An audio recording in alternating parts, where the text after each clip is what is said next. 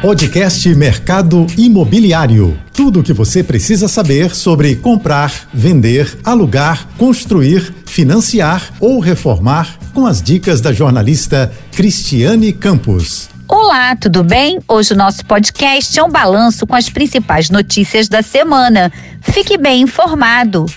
O trilho sempre foi o principal recurso utilizado na instalação de cortinas e persianas em casa, e por isso o cortineiro era o protagonista da cena, já que ele garantia a estética e finalizava a instalação.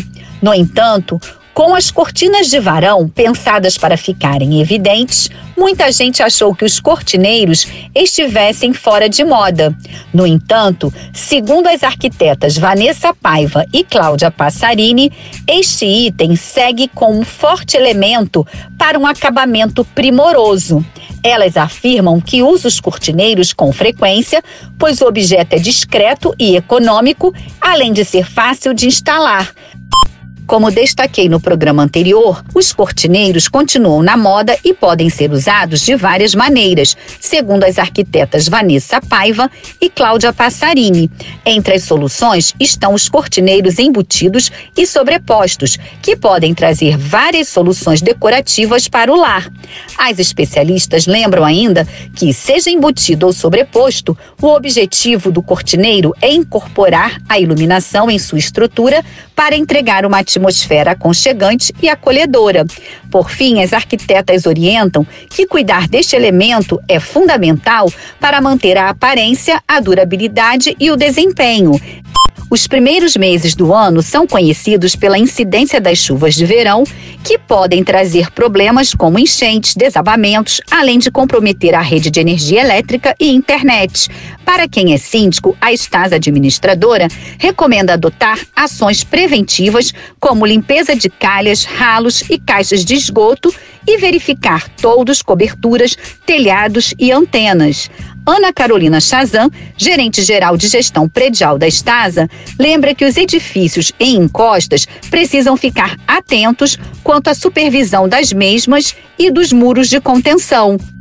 Voltei com outras orientações de Ana Carolina Chazan, gerente geral de gestão predial da Estasa, para evitar problemas nos condomínios em épocas de chuvas. Segundo ela, edifícios em encostas precisam ter ainda mais atenção. Isso porque a manutenção depende de empresas especializadas em geotécnica ou em estrutura, dependendo das condições da área ser vistoriada. Ana Carolina Chazan ressalta ainda que o tema também não é muito claro em relação às normas que definem os prazos para esses reparos e de quem é a responsabilidade da conservação. Por isso, ela orienta consultar os órgãos públicos, como a Geo Rio, e verificar na documentação do condomínio qual o limite do terreno para se certificar dessa obrigação.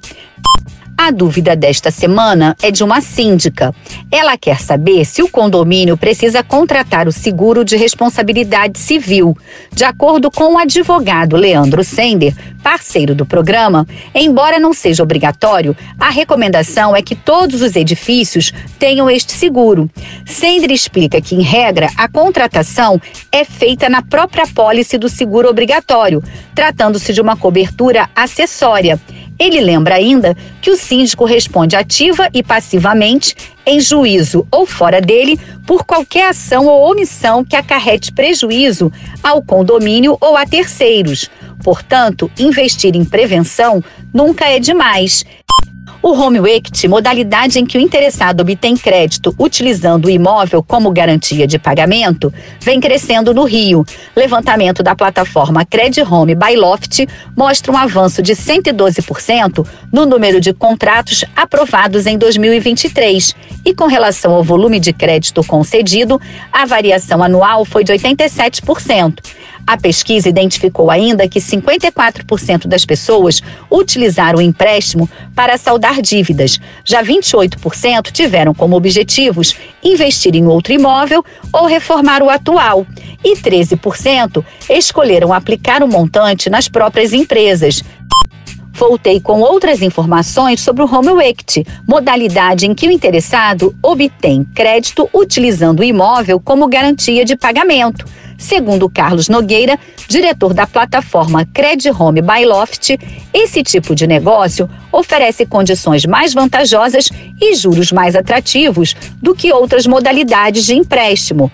Nogueira explica que o empréstimo é calculado em cima do valor do imóvel, que precisa estar quitado, podendo chegar até 60% do valor.